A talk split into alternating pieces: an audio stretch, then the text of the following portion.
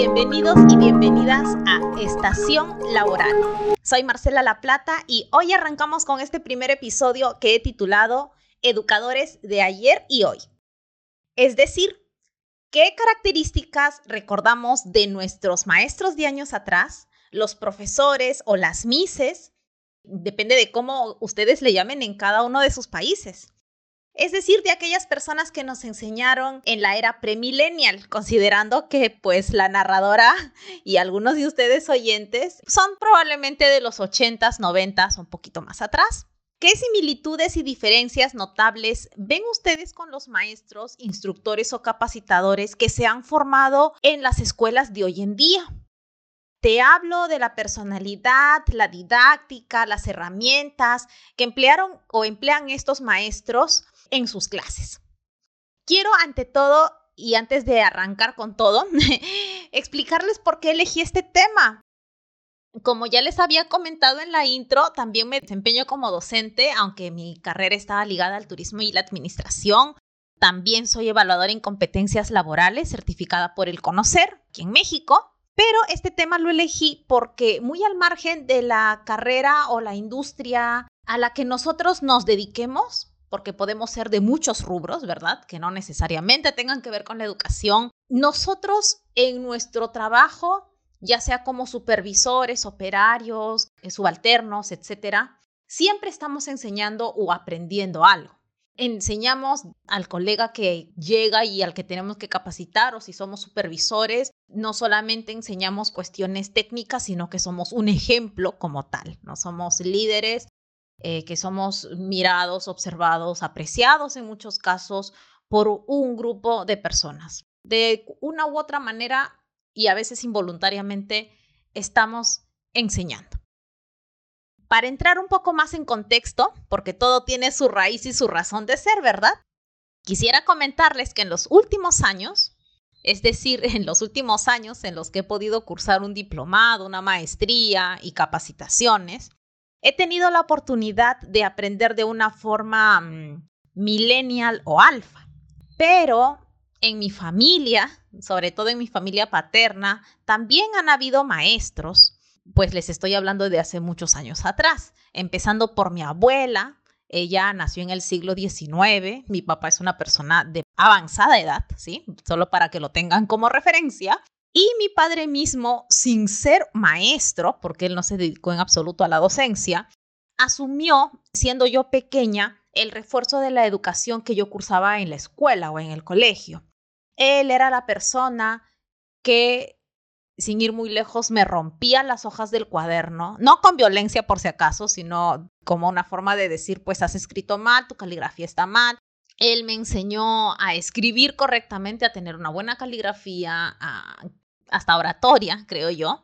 Y pues de su mano y de sus experiencias, a mí me tocó palpar la forma de enseñar de una persona que va más a la antigua.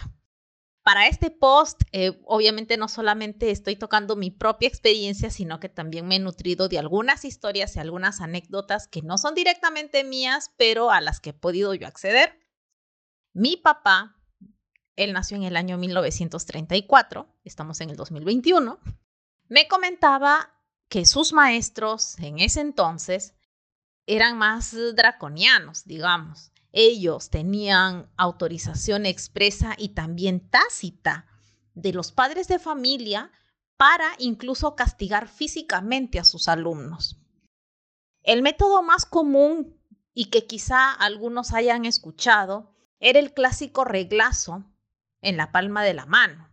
O sea, emplear una regla, una regla de madera, y eh, pedirle al alumno que extienda la palma de la mano en caso haya hecho algo indebido o no haya presentado alguna tarea, es decir, cuando el profesor consideraba correcto pues emitir algún tipo de enderezamiento, por decirlo de alguna forma. Entonces, esa pegazón, ¿no? Ese reglazo en la palma de la mano obviamente te dejaba la palma ardiendo roja, te picaba la mano, etcétera, etcétera. Por no hablarles de otros métodos como por ejemplo pedirle al alumno que se coloque pues jabón, un poco de jabón en la boca, ¿no? Un tipo de jabón amargo. eh, lo cual el día de hoy sería, por decirlo menos, controversial, por no decir ilegal. Obviamente, pues que si el niño o la niña iban a su casa a comentar lo que les había hecho el maestro, no solamente los padres le iban a dar la razón al maestro o a la maestra, sino que al chico o la chica le podía caer una tunda o un chancletazo por haber desobedecido o incordiado a alguien que ellos consideran pues una persona ejemplar, una persona sabia como es un maestro. Pero hoy en día, desde luego, los maestros, los docentes, los instructores no hacemos eso, ¿verdad? Incluso es ilegal castigar físicamente a los niños en varias legislaciones. Existe ya ahora un documento de los derechos de los niños y las niñas y en general de todo ser humano. Ahora las formas de corregir, de, ya ahora decimos retroalimentar, ya no es tanto corregir, ¿verdad? Porque suena un poco como atachar algo, tiene una connotación un poco más negativa. Ahora decimos retroalimentar. Entonces los docentes de hoy en día ya no hacemos eso de antes. Al día de hoy, nuestra función no solamente es de enseñar, sino que la acompañamos con un factor más psicológico tutorial. Somos guías, discutimos, debatimos en clase, cosa que antes no se hacía. Era todo muy vertical. Ahora somos más bien orientadores, más que impositores en las aulas, al menos hablando en el caso de la educación media, superior y postuniversitaria porque pues incluso ya cada vez más escuelas aplican algunos métodos como la metodología Montessori y tienen otras teorías más modernas en cuestión de educación. A estas alturas se habrán dado cuenta que anteriormente la única voz cantante, como se dice, era la del maestro o la del docente o instructor. Lo que él o ella decían era la ley. No estaba en el imaginario de absolutamente nadie darle la contraria o siquiera atreverse a sugerir algo, algún cambio, un juego, una didáctica. No. La democracia o lo que llamamos participación de los alumnos para llegar a consensos era algo sencillamente impensable. ¿Por qué? Pues porque se entendía que el maestro era la única fuente del saber, la única fuente de la sabiduría, de la experiencia, la única persona ilustrada y con autoridad en el aula. Los alumnos, las alumnas, solo se limitaban a decir sí. O si ya queremos salirnos un poco del contexto de escuela y hablar del trabajo, pues los subalternos, las subalternas, lo que ahora llamamos a quienes, perdón, llamamos actualmente colaboradores, solamente se limitaban a decir un sí. Era una actitud más bien sumisa. Eh, solamente era decir sí con la cabeza o también sí maestro o sí maestra o lo que corresponda.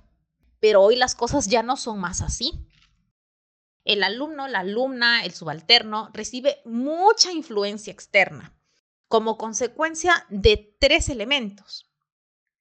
La globalización, la tecnología y las redes sociales. ¿Han escuchado ustedes eso de que, por ejemplo, llega una tía, una prima, qué sé yo, y dicen, ¿cómo los niños de hoy crecen más rápido, saben más cosas, verdad? O la clásica, es que tengo mi sobrinito de cuatro años que sabe usar la computadora o la tablet más que yo. Bueno, eso es precisamente producto de los tres elementos que les mencioné hace unos segundos, que son la globalización, la tecnología y las redes sociales. Entonces, pues ya un estudiante no llega con la cabeza vacía al aula, y si hablamos de universitarios o eh, personas con un posgrado o con previa experiencia laboral, que ahora más bien lo que quieren es certificar sus conocimientos, ya son personas que no solamente acceden al conocimiento por lo que nosotros les podamos brindar, ellos ya vienen con blogs leídos, con podcasts, publicaciones online, vivencias propias de su centro de labores, ya, ya vienen con un enriquecimiento previo ya no tanto vienen a aprender desde cero.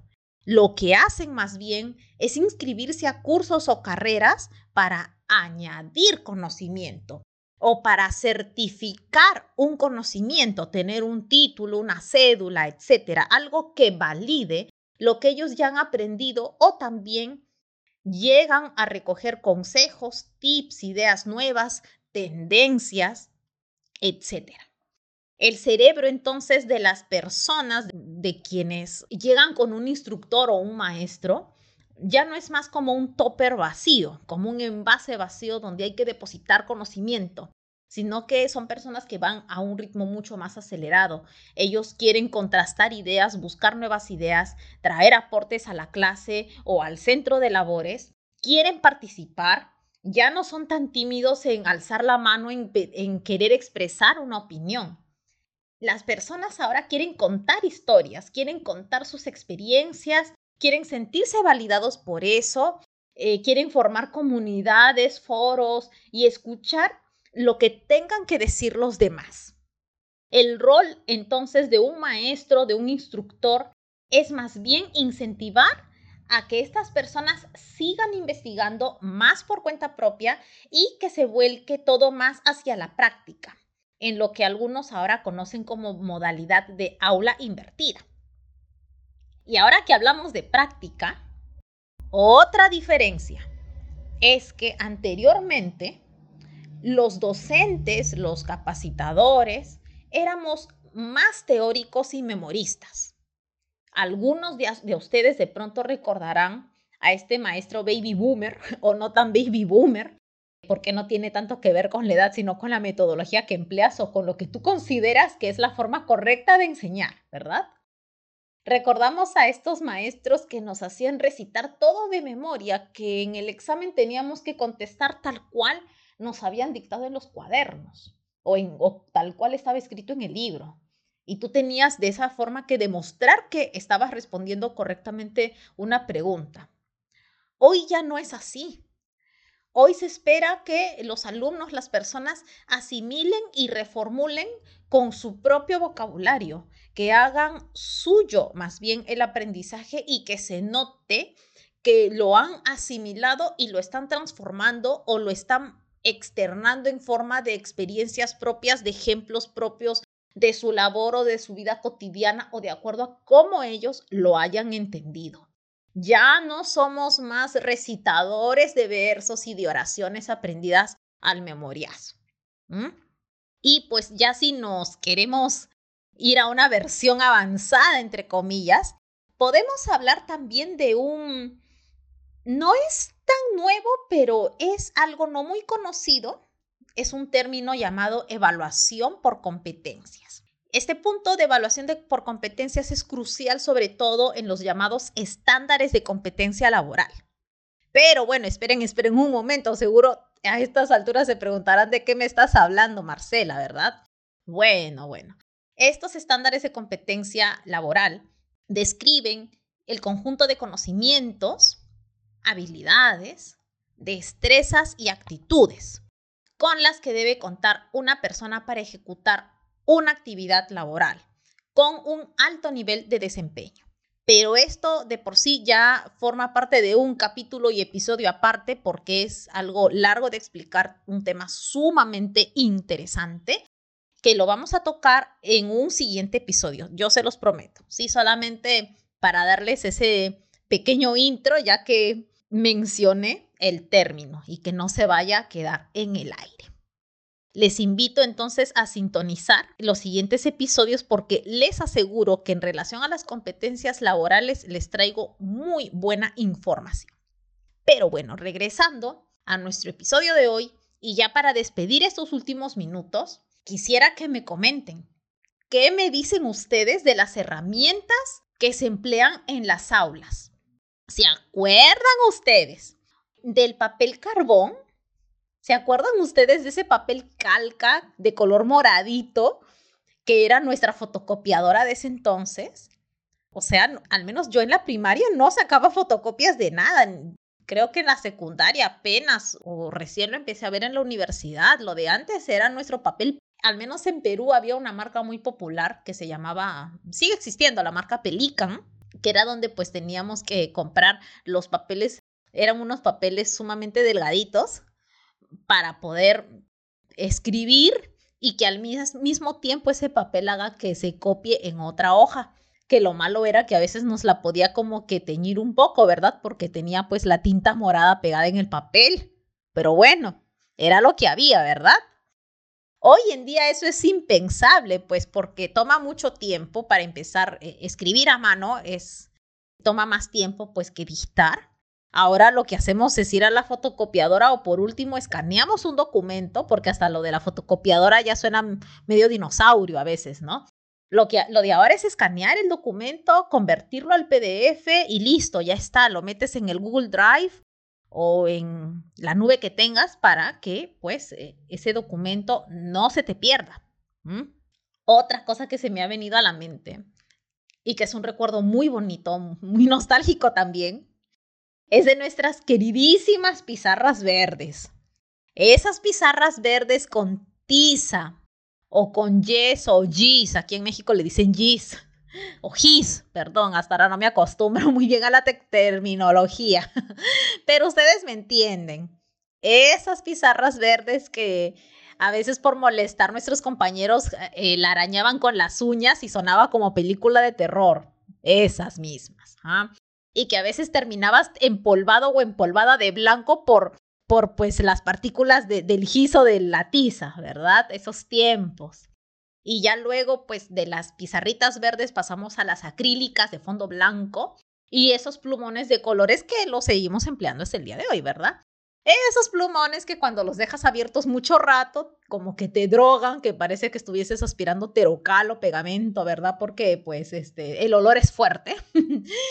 y también de pronto hemos echado mano de los conocidos papelógrafos o papelotes o rotafolios, como los conozcan, que podían ser tanto del uso del estudiante como del maestro. Piensen, sin embargo, que tiempo atrás había una mayor necesidad de escribir a mano. No todos teníamos acceso a computadora. Antes, pues el Internet era privilegio de pocos, era carísimo, ¿sí? Eh, no, no teníamos esa opción del dictado por voz en Word, que ahora nos salva la vida a muchos, ¿verdad? Antes todo era a mano. Y uno cuando escribía a mano se obligaba a practicar y, a esmerarse con la mejor caligrafía posible, como un gesto primero de buena imagen de uno mismo, de tener una buena letra presentable, y también como un gesto de consideración hacia los demás, hacia el que fuese a leer tu cuaderno o tu trabajo, el docente en este caso. Ya luego, pues en su momento, lo más moderno en las universidades, ya pasándonos de la época escolar a la superior, no sé si algunos y algunas recuerdan el uso de las filminas. Al menos en mi país así se les llama, las filminas. Esas hojas transparentes que ya tenían el texto ahí impreso, marcado. Esas hojitas transparentes como de plástico, ¿verdad? O parecían micas, que tenían que poner en un en una especie de proyector y pues las ponías en no sé cómo decirle, perdón que no me acuerdo, o no sé, mejor dicho, cómo se llama la maquinita esta, pero la cosa es que tú ponías encima ahí el, la filmina y automáticamente ello proyectaba en una pared o en la pizarra pues el contenido de la hoja. Era pues algo muy utilizado al menos en mi centro de estudios. Y bueno, pues eso ahí ya nos daban el tiempo para irlo copiando en nuestros cuadernos. Quien tenía celular, bueno, le tomaba una foto, pero pues no todos tenían celular en ese entonces y lo único que quedaba era que el maestro nos daba unos minutos y nosotros como loquitos y loquitas empezábamos a escribirlo todo en nuestros cuadernos espiralados de, de 200 hojas. y bueno, pero todo hoy, en esta nueva década pandemial, es más bien tipeado digitado. Ya quien escribe a mano, ¿verdad? Ya el tiempo, no tenemos el tiempo ni la paciencia para empezar. De repente tenemos el tiempo, pero no hay la paciencia ni el hábito de estar escribiendo ahora a mano. Ahora todo lo tipeamos o lo digitamos. Incluso, como les decía hace un rato, podemos hacer un dictado de voz en documentos de Word y las palabras solitas se van escribiendo. Nos ahorramos tiempo o también porque hay que reconocerlo, recurrimos a la vieja confiable de copiar y pegar, ¿verdad? Y bueno, con esto del copiar y pegar, ¿cómo sabemos cuando realmente una tarea, una labor fue pura copia o si en realidad el alumno lo leyó y retuvo la información? Ya eso es un material más extenso de evaluarse en otro post, ¿verdad? En otro episodio. Pero retomando, hoy en día Java y Filmina, más bien para presentaciones más llamativas, más interactivas, sobre todo en esta nueva etapa de lo virtual. Está de más mencionar todo el abanico de recursos que nosotros tenemos para personalizar, para hacer divertidas, más visuales, llamativas nuestras presentaciones a través pues de aplicaciones como el PowerPoint, que tiene unas muy buenas diapositivas, ya nada que ver con las de los 90. Tenemos Prezi, Canva, Powtoon que funcionan online y todas ellas son de libre uso. Y ahí pues nada más es cuestión de que tú le des rienda suelta a tu creatividad y le copies y le pegues y combines colores, puedes ingresar audios, puedes enlazar videos, colocar imágenes interactivas que se mueven. Ya hay muchas cosas que antes de repente nosotros ni nos podíamos imaginar o no nos podíamos imaginar al menos que fuesen gratis, eh, que estén abiertas para todos y para todas. Bueno, mis estimadas y mis estimados, hasta aquí vamos a llegar el día de hoy. Espero que se la hayan pasado agradable, de pronto que se hayan sentido identificados, ya sea como maestros o como alumnos o las dos cosas. Cuéntenmelo todo y no se olviden que nuestro siguiente episodio va a hablar exclusivamente de las competencias laborales. Desde ya les voy a estar esperando. Me despido con un fuerte abrazo virtual. Les deseo un excelente día o noche. Chao, chao.